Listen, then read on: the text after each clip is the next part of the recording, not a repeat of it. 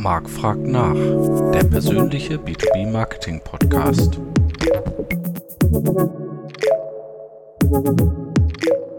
Hallo liebe B2B Community, es ist wieder Zeit für Marc fragt nach. Heute mit dem Thema äh, das Verhältnis von Marketing und Produktvertrieb. Und ich freue mich sehr, den Benedikt Jansen am Start zu haben, Director Product Sales Mechatronik bei Schunk. Hallo. Hallo Marc, freut mich heute Gast bei dir zu sein. Ähm, steigen wir direkt ein. Braucht es zwischen der Produktion und der Entwicklungsabteilung sowie dem Marketing und Vertrieb eine Art Übersetzer? Denn so habe ich, als wir uns kennengelernt haben, so ein bisschen deine Rolle verstanden. Ein Übersetzer ist nicht unbedingt notwendig. Also was, was natürlich extrem wichtig ist, ist, dass man gemeinsames Verständnis des Ziels hat. Ähm, da müssen natürlich alle mitarbeiten. Also wir können nicht, ähm, also eine, Abteilung kann ein Ergebnis abliefern, die andere das einfach eins zu eins aufnehmen, ähm, sondern man muss natürlich ein Verständnis entwickeln zwischen der Arbeit und den Bedürfnissen der anderen Abteilung. Also dass das Ergebnis dann auch so passt, dass weitergearbeitet werden kann. Ähm, und das Ziel von allen Abteilungen am Ende ist natürlich eins, das ist das Wachstum des Unternehmens. Und dieses Ziel gilt es zu harmonisieren über alle Abteilungen, alle verschiedenen Stufen, die wir im Unternehmen entsprechend haben. Ja, schön wäre es, wenn es im Alltag so einfach wäre. Ne? ähm, ist das technische Verständnis denn wichtig, um gutes Marketing machen zu können? Die Frage wird uns ja auch oft gestellt, ähm, wenn Kunden eben nach einer spezialisierten Agentur suchen. Also viele sagen dann, ja, wir müssen unbedingt mit einer Spezialagentur arbeiten, die auch die Technik versteht und so ja. weiter. Im Alltag merkt man das dann oft gar nicht so sehr ähm, weil viele Inhalte auch teilweise gar nicht mehr so technisch sind, die heute ja. da äh, rausgebracht werden. Wie ist da so deine Erfahrung? Das hängt immer ganz stark von der Konstellation des Projektteams ab. Ähm, bei uns haben wir meistens in den Projektteams schon sehr viel technische Expertise mit drin. Mhm. Ähm, das heißt, da hilft es manchmal vielleicht auch, wenn man ein bisschen Abstand ähm, zur Technik hat und mal einfach auch die Kundenbrille aufsetzen kann.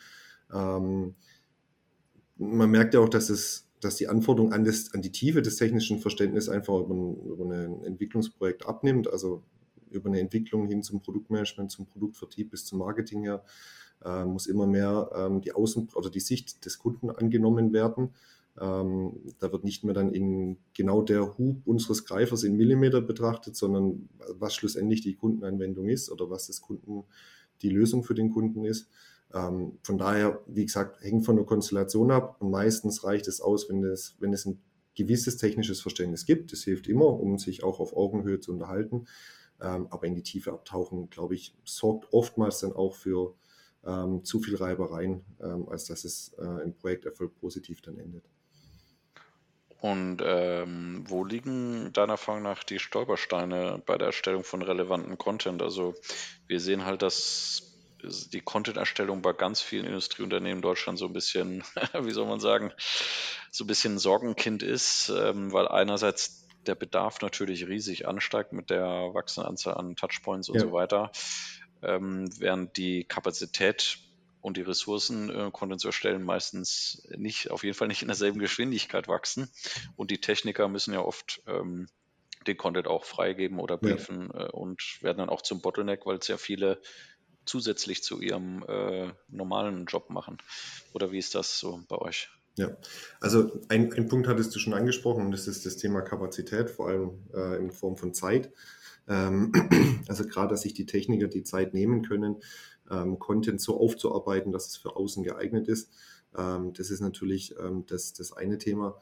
Ähm, und ein zweites Thema für mich oder was uns stark umtreibt, und das ist ähm, das, was vorne ran eigentlich kommt, der Blick dafür, was ist denn der richtige Content für unsere Kunden.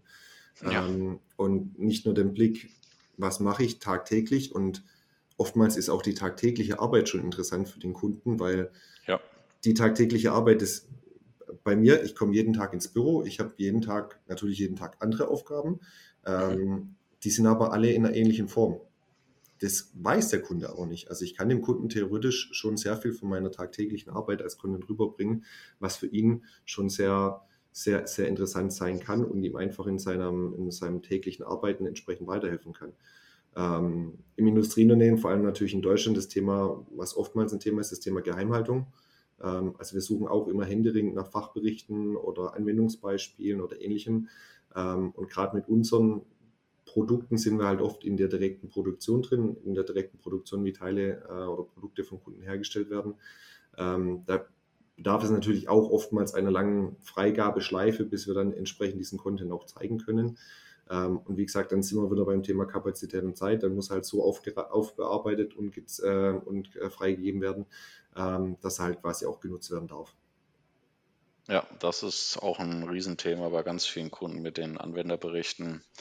Ähm, ja, dass das ewig dauern kann oder teilweise ja. gar keine Freigaben gibt. Ähm, da gibt es natürlich auch ein paar Tricks, was man machen kann. Aber ja, ähm, ja ansonsten ist sicher die, die Zeit der Techniker auch ein, äh, eine Herausforderung. Da kann man eben versuchen, durch Zweitverwertung äh, sinnvoll ein bisschen Kapazitäten freizuschaufeln, dass man die Techniker wirklich nur bei der Freigabe des Original-Contents ja. einsetzt und dann von da aus das Marketing-Team weiterarbeiten kann im Idealfall.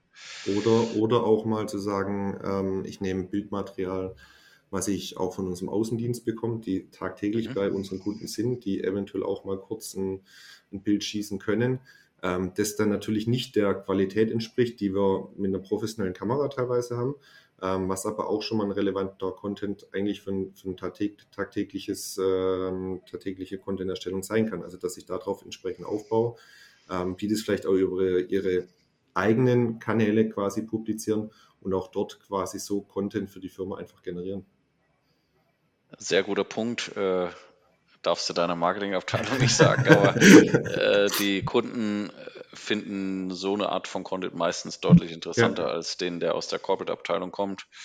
Ähm, ein eleganter Weg und da hatte ich in meiner letzten Folge mit dem Stahlblogger von ThyssenKrupp drüber gesprochen, äh, der eben im technischen Vertrieb von Stahlprodukten ja. arbeitet der genau diese Challenge auch beschrieben hat, dass er sagt, wenn ich unser Corporate-Team einbinde, dann dauert es erstens lange und zweitens wird die Hälfte rausgestrichen und es wird dann nur ähm, das Hochglanzmaterial äh, verwendet, was wiederum die Kunden nicht interessiert.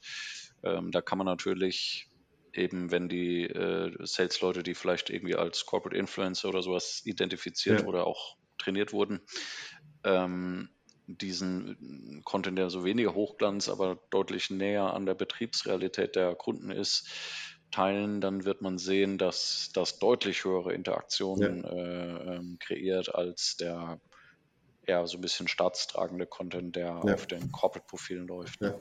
Es ist Wobei halt ich auch nicht sagen will, dass, das, äh, dass äh, man das Corporate-Material nicht braucht. Ich sage nur, das sind so ein bisschen andere äh, Welten. Ne? Ja, es ist halt ein Zielekonflikt. Also das Corporate-Material, das kann ich halt eventuell sogar zwei, drei Jahre nutzen.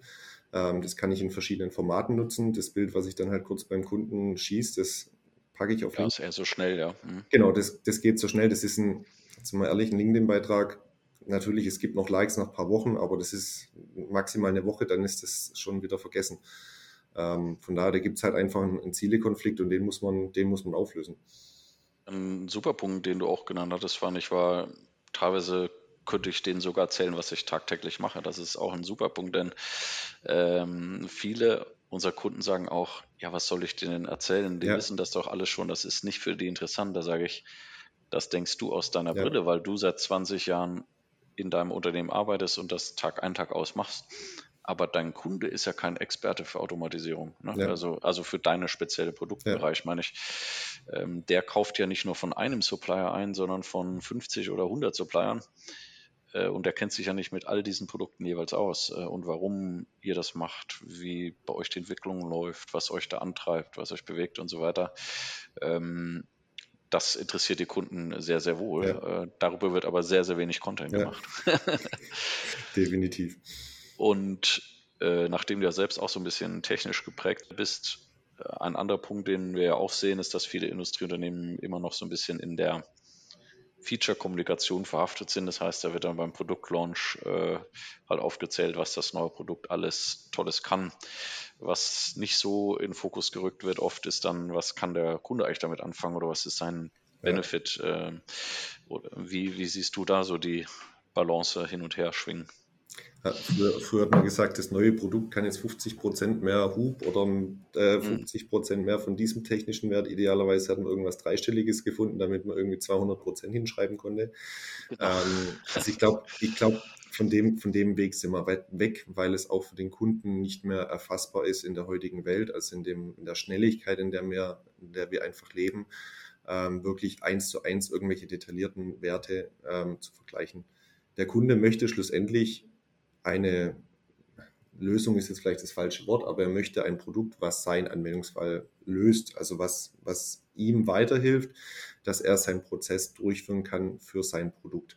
Ähm, und schlussendlich ist es ihm dann egal, ob das Produkt 200 Prozent mehr kann zum Vorgängerprodukt oder nicht. Wenn das für seine Anwendung nicht passt, dann passt das Produkt einfach nicht. Dann kann das noch so viel besser sein als der Vorgänger, aber das ist in dem schlussendlich ähm, nicht relevant.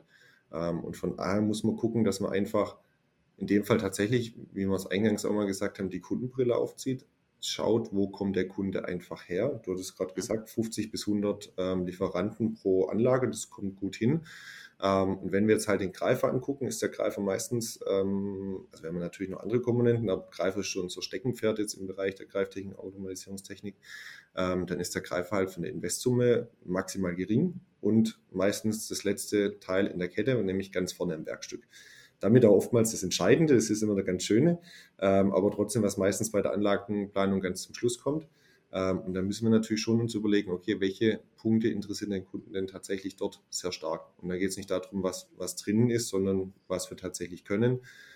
Ähm, und damit kann man sich dann schlussendlich auch gegen den Wettbewerb unterscheiden, weil das die gleiche Konstellation gegenüber Wettbewerb zu sagen, ich bin 200 Prozent besser als Wettbewerber XY, das sorgt heute auch nicht mehr für die positiven Effekte, wie es früher einmal war. Das stimmt, vor allem sind ja auch zumindest innerhalb der Premium-Anbieter die Unterschiede oft auch sehr, sehr ja, gering. Ne? Also natürlich kann man richtig. sagen, wir sind viel besser als Billiganbieter XY. Klar. Aber es gibt ja in Europa für fast jede Produktkategorie mindestens drei bis fünf, die, sage ich mal, in der ähnlichen Liga spielen. Und da außer der Logofarbe, sage ich mal, äh, sind die Unterschiede ja. dann recht gering und dann äh, kommt es wirklich darauf an, dass man auch seine Positionierung genau schärft und sagt, was ist denn wirklich der Unterschied, wo sind wir denn anders? Ähm, und da spielen dann eben auch viele Faktoren rein, die gar nichts mit dem Produkt dann, also dem direkten Produkt zu tun haben, sondern ja. vielleicht eben Service, Lieferzeiten und ja. andere Dinge, ja. die dann damit reinspielen. Ne? Und bei einem, bei einem Billiganbieter muss ich mich nicht, also der, mit einem Premium-Anbieter versus Billiganbieter ins in den Wettbewerb zu gehen, das macht nur den eigenen Preis kaputt, das macht dann dort auch einfach keinen Sinn. Ja, klar, oft ist man dann ja eh auch in anderen Anwendungsbereichen dann genau. unterwegs. Ne? Aber, genau. Ähm, und wir hatten ja auf der Hannover Messe schon mal kurz drüber gesprochen, ihr, oder du sagtest mir ja, dass ihr quasi da bei Schunk schon im Marketing recht eng zusammenarbeitet, was Produktmanagement, Marketing und Vertrieb äh, angeht. Wie, wie funktioniert das bei euch?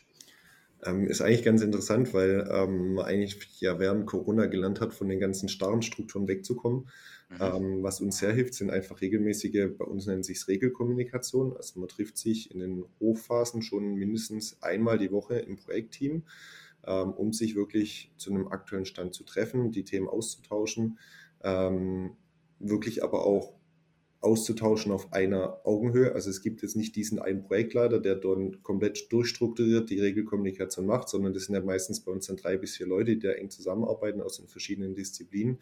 Mhm. Ähm, und dann wird es einfach auch eine, nach einer gewissen Zeit eine heimelige Atmosphäre. Also man kennt sich untereinander, man tauscht sich dann nicht nur natürlich zu den geschäftlichen und Projektthemen aus, sondern da äh, gibt es dann die einen oder anderen privaten Themen kurz am Anfang ähm, und dann steigt man in das Projekt ein. Ähm, also so eine trotzdem starre Struktur eigentlich zu sagen, okay, ich treffe mich regelmäßig, um einfach einen Statusabgleich zu haben. Ähm, also das hilft natürlich. Ähm, natürlich haben wir auch super Leute, mit denen es einfach auch Spaß macht. Das ist natürlich das andere Wichtige. Ist von Vorteil, ja. Ähm, genau, richtig. Und ähm, hybrides Arbeiten hin oder her, ja, Homeoffice ist eine super Sache, das nutzen wir auch stark. Es hilft aber einfach ungemein, wenn man sich doch das eine oder andere Mal live in Terminen sieht. Ähm, also, dass man mal einfach in einem Raum zusammensitzt, in einem Raum zusammen sich die wichtigsten Themen durchgeht. Da geht es nicht darum, dass diese Regelkommunikation wöchentlich tatsächlich nicht in Teams oder in einem anderen Medium stattfinden darf. Ähm, es muss auch nicht jede Woche sein, sondern dass man sich einfach mal vielleicht, sagen wir mal eine Zahl, alle vier Wochen einfach mal wieder in Präsenz trifft ähm, und dort einfach mal zueinander austauschen kann. Das sind die Erfahrungen, die wir halt einfach gemacht haben. Ähm, bei uns interessant, weil wir unser Corporate Marketing sitzt quasi im Nachbord, in unserem Headboard in Laufen am Neckar. Das sind nur fünf Kilometer. Diese nur fünf Kilometer sind aber meistens dann schon eine Strecke, die es zu überwinden gilt. Ähm, und jetzt auch die ganzen Kolleginnen, die eng mit dem Projektteam hier zusammenarbeiten, die haben teilweise auch hier feste Arbeitstische oder Springertische und so mhm. auch die Möglichkeit, quasi von hier aus zu arbeiten. Und das sorgt natürlich auch tagtäglich in der, in der Abstimmung und so weiter für kurze Wege ähm, und sorgt auch dafür, dass die Projektteams während der Projektlaufzeit super eng zusammenwachsen. Ja, cool. Ja, das ist ein schönes Beispiel, wie weit vorne der deutsche Mittelstand eigentlich sein kann was man nicht unbedingt denkt, wenn man das Wort Regelkommunikation hört. Das ist wie äh, Verwaltungsindustrie 4.0 Verwaltungsschale. Richtig. Richtig. Ähm, aber solange man Gutes tut, ja. äh, ist, ist, das die Hauptsache. Ne? Es ist, es ist, wir sind ja, wir kommen ja aus der produzierenden Industrie. Also wir haben jetzt immer noch eine, eine extrem große Produktion hier am Standort in Deutschland. Ähm, und da arbeiten wir natürlich mit weitaus starreren Strukturen. Da gibt auch, es auch kein hybrides Arbeiten, weil eine Werkzeugmaschine nach Hause stellen wird äh, bei schwierig. dem extrem schwierig. Ähm, von daher sind wir da natürlich auch geprägt und daher kommt auch der Begriff der Regelkommunikation. Man kann es auch Showfix nennen, man kann es Status-Update nennen. Ähm, ja, heute will man es, weiß nicht, Scrum-Meeting oder so ja, sogar nennen, ja. ja. Das sind wir halt mit Regelkommunikation, das sind dann doch unsere Wurzeln, wo wir dann wieder herkommen. Ja, ja, ich finde es ja lustig. Ich, ich mag das ja, äh, in dem Bereich unterwegs zu sein.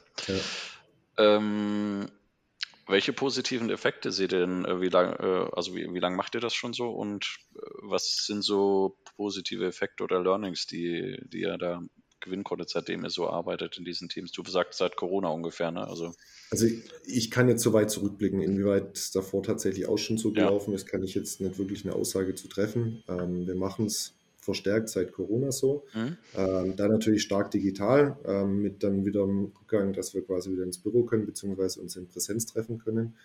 Ähm, welche positiven Effekte ziehen wir draus? Ähm, schlussendlich der eine weiß, wie der andere tickt. Ähm, also da weiß man einfach durch den regelmäßigen Kontakt und nicht nur, ähm, ich bearbeite den Aufgabenteil und ich gebe dann rüber, dann der andere soll dann gucken, was er damit macht, sondern der eine weiß, wie der andere halt auch nicht nur arbeitet, sondern vielleicht auch mal privat drauf ist, damit man auch auf die jeweiligen Personen dann entsprechend eingehen kann. Mhm. Ähm, Aufgaben werden gemeinsam bearbeitet, also es gibt dann schon äh, Regelkommunikation oder Themen, ähm, wo wir feststellen, okay, dann übernimmt halt mal kurz die Kollegin aus dem Corporate Marketing das, was die Kollegin aus dem Produktmanagement eigentlich hätte machen sollen, äh, weil die Kollegin aus dem Produktmanagement quasi gerade komplett landunter ist aufgrund irgendeiner Veranstaltung oder ähnlichem. Also mhm. da entwickelt sich einfach ein Gemeinschaftsgefühl, was auch dafür sorgt, dass das Verständnis besser wird, dass Aufgaben besser verteilt werden, ähm, wir nicht mehr das hat man ja früher von, man schmeißt über die eine Mauer in die andere Abteilung rüber und die schmeißt dann wieder weiter, sondern ähm, ich habe es mal so beschrieben, es gibt einen großen Garten, da wird gemeinsam geerntet. Ähm, und es gibt keine separaten Grundstücke mehr, die man irgendwie groß verteidigen muss. Ähm, und dadurch haben wir einfach festgestellt, dass Projekte wesentlich besser und auch einfacher durchlaufen. Einfach im Sinne von weniger Eskalation, weniger zu klären. Ähm, es gibt Projekte, wo die Führungskräfte nur noch im Status-Update eine Info kriegen, das einmal im Quartal stattfindet und davon sonst nichts mehr hören, weil es einfach super durchläuft. Und äh, du sagtest am Anfang auch, dass durch hilfreich ist, wenn man gemeinsame Ziele und sowas aufstellt. Seid ihr da auch schon in der Lage oder macht ihr das auch schon dann über die verschiedenen Bereiche, also Marketing, Vertrieb, Produktvertrieb ja. äh, hinweg, euch gemeinsame Ziele zu setzen und auch äh, gemeinsame KPIs oder sowas zu messen? Also schlussendlich zählt halt alles auf den Verkaufserfolg des Produktes ein. Ja. Also wir sind Komponentenhersteller. Ähm, für uns ist dann schlussendlich relevant, ob die Komponente ähm, sehr gut in den Markt eingeführt ist und dort einfach das Marktfeedback bekommt, nicht nur Feedback im, im subjektiven Eindruck, sondern dass wir auch quantitativ zählen können, okay, ähm, wie viele Produkte haben wir denn tatsächlich verkauft. Mhm. Einzelmaßnahmen tracken wir tatsächlich detaillierter. Also wenn wir sagen, wir haben ein Produktmailing, wir haben irgendwelche Werbung geschalten oder ähnliches, kann man da natürlich detailliertere äh, Zahlen rausziehen. Ähm, werten die dann aus, vergleichen die mit einem Branchendurchschnitt, vergleichen die mit eventuell auch vorhergehenden Maßnahmen, die wir hatten und schauen da, ob wir dann eventuell nachsteuern können ähm, oder ob das dann entsprechend eventuell auch erst auf, das nächste, auf die nächste Maßnahme quasi einzählt. Ähm, also seid ihr in der Lage, äh, tatsächlich, sage ich mal, von einem Mailing oder Newsletter, Banner oder was auch immer, bis zu einem möglichen Verkauf ein paar Monate später das wirklich so zurückzuverfolgen? Oder seid ihr da auch so, dass ihr sagt, ja, irgendwo muss man auch äh, Kirche im Dorf lassen und auch sagen, ja, es reicht, wenn wir irgendwie sehen, dass die Verkaufskurve nach oben geht, muss jetzt nicht eins zu eins zurückverfolgbar sein. Ja, also ich glaube, das macht Sinn, wenn man dann tatsächlich über, über ein Investvolumen spricht, das mindestens mal im sechsstelligen Bereich ist, äh, fast wahrscheinlich sogar im siebenstelligen Bereich. Dann hat man wahrscheinlich auch nicht mehr so viele Kunden, dass es, ähm, dass es ähm, so immens aufwendig ist, das zu tracken. Ähm, bei uns, bei einem pneumatischen Greifer, sprechen wir von einem dreistelligen Betrag, also sind wir meistens unter 1000 Euro, außer es wird irgendwas ähm, Spezielles oder was, was Größeres.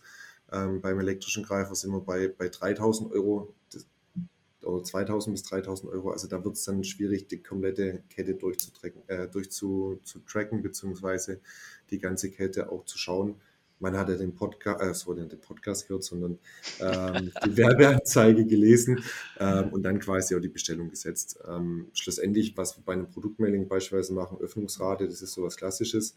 Ähm, war es jetzt gut, war es schlecht? Ähm, wie reagieren die Kunden auf die einzelnen, äh, einzelnen Teile des Mailings? Ähm, wenn wir einen Link drin haben, wird der Link genutzt oder nicht. Plus ergänzen natürlich äh, mit den Themen, die wir über den Direktvertrieb haben, also unser Außendienst wie laufen die Produktvorstellungen, wie ist das Feedback dort vom Kunden. Ähm, und dann, wie gesagt, diese Anlaufkurve, die halt mit Planwerten auch verglichen werden. Also für jedes Produkt, was wir bei uns in die Entwicklung geben, ähm, bauen wir auch einen kompletten Business Case auf. Also was bevor es in die Entwicklung geht, oder? Genau, bevor es in die Entwicklung geht. Also ob auch oh. der, natürlich, also dass der Business Case dann tatsächlich auch passt ähm, und dass den Invest, den wir über die Kette, also Entwicklung und, ähm, und Markteinführung, also die ganzen Kosten, die wir mit der Kommunikationsmaßnahmen haben, tatsächlich dann auch in einer positiven Rendite enden. Das ist aber schon ziemlich fortschrittlich, denn das ist neben dem äh, neben der, äh, dem Bruch zwischen Marketing und Vertrieb ist es ja meistens noch seltener, dass Marketing irgendwie in die Produktentwicklung auch einbezogen ja. wird. Ne? Mm.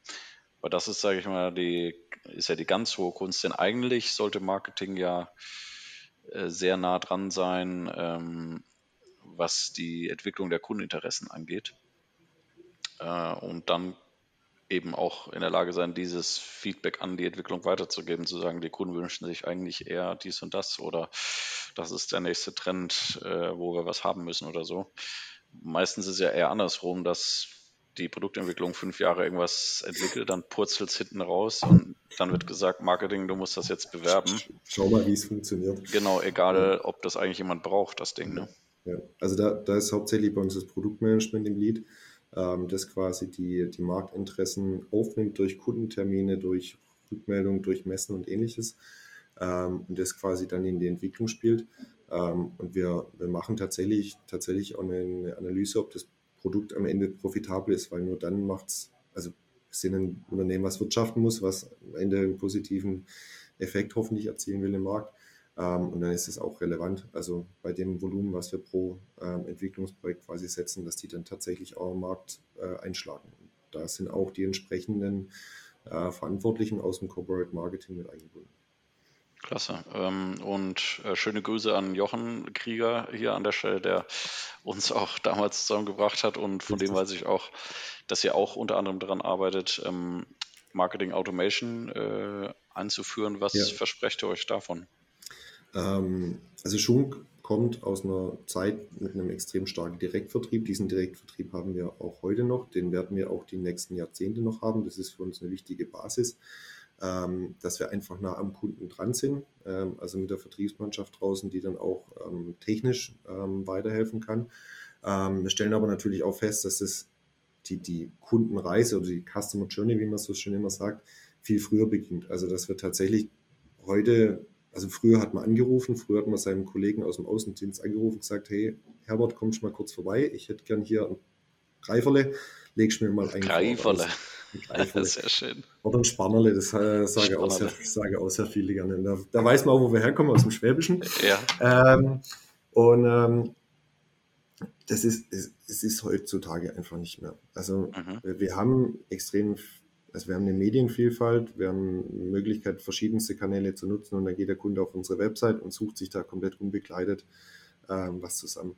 Ähm, und da müssen wir natürlich einfach viel früher starten. Ähm, und da ist das Thema Marketing-Automation ein wichtiger Punkt bei uns. Ähm, es, schlussendlich sind es diverse Einzelmaßnahmen, die wir haben, weil ich glaube, Marketing-Automation wird sich auch nie, also so ein Projekt kann nie enden, weil es gibt immer irgendwas Neues, was quasi entsprechend mit eingeführt werden kann. Ähm, unser Ziel ist schlussendlich, den Kunde früher abzufangen, abzufangen natürlich auch im Positiven für den Kunden, dass er viel früher begleitet wird, aber mhm. wir natürlich auch viel früher Informationen zum Kunden kriegen, wie wir ihn begleiten können und natürlich auch sicherstellen, dass er auf unserer Website fündig wird und bei uns auf der Website dann auch entweder dort oder auf den anderen Kanälen, wo, man, wo es kann, äh, entsprechend äh, einen Abschluss, also einen Kauf äh, durchführt. Ja, das ist ja auch ein ganz wichtiger Punkt, den du da angesprochen hast. Äh, natürlich auch in deiner Rolle aus dem Produktvertrieb, ähm, dass das auch eine fehl, komplette Fehlwahrnehmung ist, dass Marketing Automation irgendwie den Vertrieb ersetzen würde äh, oder äh, dass wir jetzt glauben würden, dass man keinen Direktvertrieb mehr braucht. Ja. Also ganz, ja. ganz im Gegenteil. Ich denke mal, auch gerade auf der Hannover Messe hatten wir auch darüber gesprochen. Man sieht ja, die Leute wollen sich ja treffen äh, ja. und ähm, schätzen ja auch diese persönliche Beratung. Aber ähm, wie du auch sagst, durch das veränderte Buyer-Verhalten, wenn man in der Research-Phase da aber nicht da ist, dann wird der Herbert in Zukunft eben nicht mehr angerufen. Und das, das wollen, äh, wollt ihr natürlich zu Recht Richtig. auch verhindern. Beziehungsweise, beziehungsweise verändern sich natürlich auch die Klientel bei unseren Kunden. Auch das ähm, demografischer Wandel. Genau, ne? Richtig. Also starten auch sehr viele junge ähm, Menschen einfach in verantwortliche Positionen, ähm, die eine ganz andere Herangehensweise haben. Also die nicht darauf ausgelegt sind, mit über ihre sozialen Kontakte oder über ihren, über einen Ansprechpartner bei einer Firma vorzugehen, sondern die wollen 24 Stunden sieben das Angebot der Firma präsent haben und mal kurz irgendwo was googeln oder was suchen auf irgendeiner ähm, Suchmaschine im Internet, aber nicht sich groß irgendwie hier ans Telefon setzen und telefonieren. Für manche ist Telefonieren schon ein Riesenhemmnis oder haben gar keine Lust dazu. Bei unseren jungen Kollegen auch ist so, äh, die Telefon, also das Telefon eigentlich ursprünglich mal zum Telefonieren da war, ja. das ist äh, eigentlich heute komplett ja aus der Mode. Ne? Also die ja. schreiben nur Mails oder noch lieber irgendwelche Chat-Nachrichten, wenn ja, man sowas äh, hat. Und dann äh, kommen sie manchmal zu mir und sagen, oh, jetzt habe ich das Problem mit dem Kunden oder mit dem Kollegen, zeigen sie mir den E-Mail-Thread und dann sage ich, ja, das ist ganz einfach, du musst ihn einfach nur einmal anrufen. Dann hättet ihr das Problem weiter, nicht. Ja, aber gut. Ähm, und du hattest auch gesagt, ja, äh, ihr seid natürlich irgendwie nah am Kunden oder wollt eben auch herausfinden, was die umtreibt und so. Äh, wie kann man das schaffen oder woher wisst ihr, wie eure Kunden oder auch vielleicht künftige Mitarbeiter, Fachkräftemangel ist ja auch ein großes ja. Thema immer, ähm, wie die ticken oder wie die sich informieren und wie passt ihr da eure Strategien an? Ja, also da hilft natürlich der Direktvertrieb, also unser Direktvertrieb, der stark draußen im Feld unterwegs ist und die Kontakte hat. Da helfen aber natürlich auch ähm, ein, ein Partnernetzwerk, sagen wir es mal so, also Zusammenarbeit mit Firmen, wo man direkt keinen Umsatz erzielt, sondern mit denen man quasi, in unserem Fall beispielsweise Roboterherstellern, die natürlich quasi an die wir den Greifer ranbauen, also an die Roboter. Wir werden aber an die meisten Roboterhersteller nie verkaufen. Ähm, das macht dann der Systemintegrator, also unsere Kunde. Wir, mhm. wir, sprechen aber trotzdem mit ihm, um natürlich für den Kunden natürlich das einfachste Erlebnis ähm, garantieren zu können. Ähm, da geht einfach sehr viel über die individuelle Kommunikation. Es ist einfach so, also man kann sich äh, im Internet belesen, wie man möchte. Man muss sich miteinander austauschen. Ähm, da stellt man auch immer schnell fest, dass man an den gleichen Themen arbeitet, beziehungsweise vor den gleichen Herausforderungen steht. Ähm, und gerade wenn du das Thema Fachkräftemangel ansprichst, ähm, wir müssen uns heute nicht mehr, also wir müssen heute keine Anzeige mehr schalten und darauf warten, dass irgendjemand sich auf eine Ausbildung bewirbt. Also die Zeiten, die Zeiten sind aus meiner Sicht vorbei. Ähm, wir gucken, dass wir im Personalmarketing einfach Kapazität aufbauen, dass wir dort einfach mehr Gas geben. Ähm, beispielsweise Bewerbungsprozess so einfach wie möglich machen. Ähm, ja. Das ist auch ein Thema. Ähm, was auch wieder auf das Thema Kunde versus in dem Fall uns Schunk eintrifft. Wir müssen es im Kunden so einfach wie möglich machen, sein Thema uns heranzubringen und nicht irgendwelche Hürden aufbauen über ein Infoformular auf der Website oder ähm, einen anonymen Ansprechpartner, sondern der möchte zeitnah, also idealerweise schnell ähm, und fundiert eine Aussage haben. Und das gilt das- sowohl fürs Fachkräftethema als auch für das Thema, ähm, wie unsere Kunden agieren. Ja, absolut. Das ist ja der Klassiker. Das, äh, in Deutschland, ich sage immer, wenn du in Deutschland einen Kontakt suchst, musst du immer aufs Impressum gehen. Ne? Ähm, und, äh, oder schön das Vertriebsformular ausfüllen, wo du dann Ja. automatisiert antwortet, in den nächsten zwei Wochen meldet sich jemand bei Ihnen Ja. oder so. Ja, jetzt- da ist sicher noch viel Luft nach oben Ja. im Industriebereich und äh, da kann man sich auch viel von B2C beziehungsweise von der Plattformökonomie äh, auch lernen. Ja, Denn äh, warum kaufen wir denn bei Amazon ein? Nicht, weil wir Amazon als Unternehmen lieben, sondern weil die Customer Experience halt genial ist und weil es einfach ist und zuverlässig. Ne? Und das äh, ist bei B2B-Kunden nicht anders. Ne? ja. Also bei Amazon kann ich innerhalb von, von also bei Amazon kann ich 24 Stunden 7 einen, einen Chat aufmachen, kann mit irgendeinem Ansprechpartner sprechen, der aussagefähig ist, der mir auch eine Gutschrift erstellen kann oder ähnliches. Diese Ansprüche nach direkt ins B2C-Feld zu übertragen, das wird sehr herausfordernd, aber ich glaube, es geht definitiv in die Richtung. Also Ansätze davon müssen wir unserem Kunden zur Verfügung stellen, ähm, damit er auch ein einfaches Erlebnis bei uns hat. Definitiv. Ja, ja, eins zu eins sicher nicht, klar. Äh, aber so von der Denkweise überhaupt mehr Ja. in Customer Experience zu denken. Ja, Beispiel, was ich immer gern bringe, ist zum Beispiel auch Produktverpackung. Ja, da, äh, womit man in der Industrie eigentlich nichts groß macht, außer ja, Logos drauf ne, oder, Ja. oder Teilenummer und sowas. Aber ähm, wo man sagt, was ist das für ein Gefühl, wenn ich das auspacke? Ja? Was ist da drin? Ähm, Habe ich da irgendwie einen coolen Guide noch dabei oder Ja. ähnliche Dinge, ähm, kann ich da mich direkt in irgendeine App einloggen oder was weiß ich. Ne? Also da gibt es ja noch viele Ja. Dinge, was man machen kann. Ne? Oder, oder wie komme ich an Infomaterial? Also wir haben jetzt seit Ja. Januar bei uns auf den Produkten einen DMC-Code drauf, äh, vor allem auf den mechatronischen Produkten, weil die halt aufwendiger sind von der Inbetriebnahme. Damit kommt der Kunde direkt auf die passende Website und kann sich die Infos downloaden. Das, das sind einfach solche kleinen Schritte, Genau. wo wir wieder bei der Content-Erstellung sind, was man nach außen tragen kann, ähm, was aber erstmal nur ein kleines Gimmick ist. Für den Kunden kann das aber schon ausschlaggebend sein, wenn er das Produkt in der Hand hält ähm, und sich zehn Minuten quasi einen Fuchs auf unserer Website sucht, weil er nicht weiß, wie er hinkommt. Genau, richtig. Ja. Ähm, ja, das war schon mal super spannender Einblick. Vielleicht zum Abschluss, was sind so vielleicht drei Dinge, an denen du oder dein erweitertes Team oder ihr bei Schunk so für dieses Jahr ähm, arbeitet, so im Bereich ähm, Marketing, Produktmarketing? Ja. Ähm, also neben den ganzen Produktthemen natürlich ähm, haben wir eigentlich schon sehr viele Punkte genannt und das kann man eigentlich zusammenfassen. Ähm, wir wollen weiter daran arbeiten, dass wir die Kommunikation zwischen Marketing und Vertrieb äh, weiter verbessern, weil da hat es immer ein Verbesserungspotenzial, sei es durch neue Mitarbeiter, neue Themen oder ähm, einfach tagtäglich aus dem tagtäglichen Doing was herauskommt. Ähm, die Prozesse dort natürlich auch zu verschlanken, also dass wir so einfach und smooth durchkommen wie möglich. Ähm, dass wir einfach die Maßnahmen, die wir über diese komplette Customer Journey und die Kundenreise damit haben, dass wir die einfach nochmal mehr miteinander harmonisieren. Also nicht nur den Direktvertrieb an sich sehen, sondern auch Maßnahmen davor oder danach ähm, Mhm. und das auch in den Gesamtkontext bringen, also nicht nur die Website einzeln betrachtet zu den, zu den Kollegen im Vertrieb, die dann eventuell oder Kunde später noch in den Service kommt. Also dass wir das einfach harmonisieren können und es einfach besser Hand in Hand geht.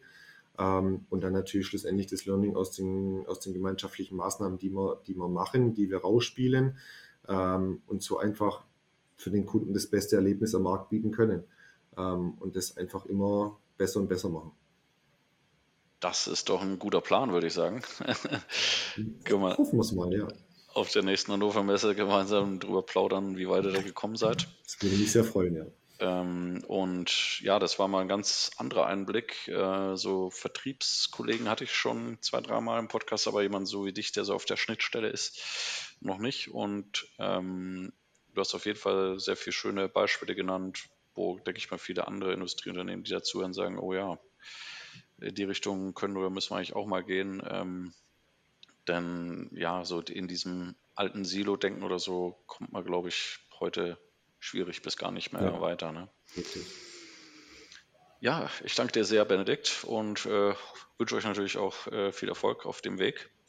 Und ähm, wir bleiben in Kontakt. Marc, danke dir für die Zeit. Danke auch für die Möglichkeit, der Gast zu sein. Ähm, für den Podcast äh, weiterhin alles Gute. Ja, danke dir. Ciao. Ciao.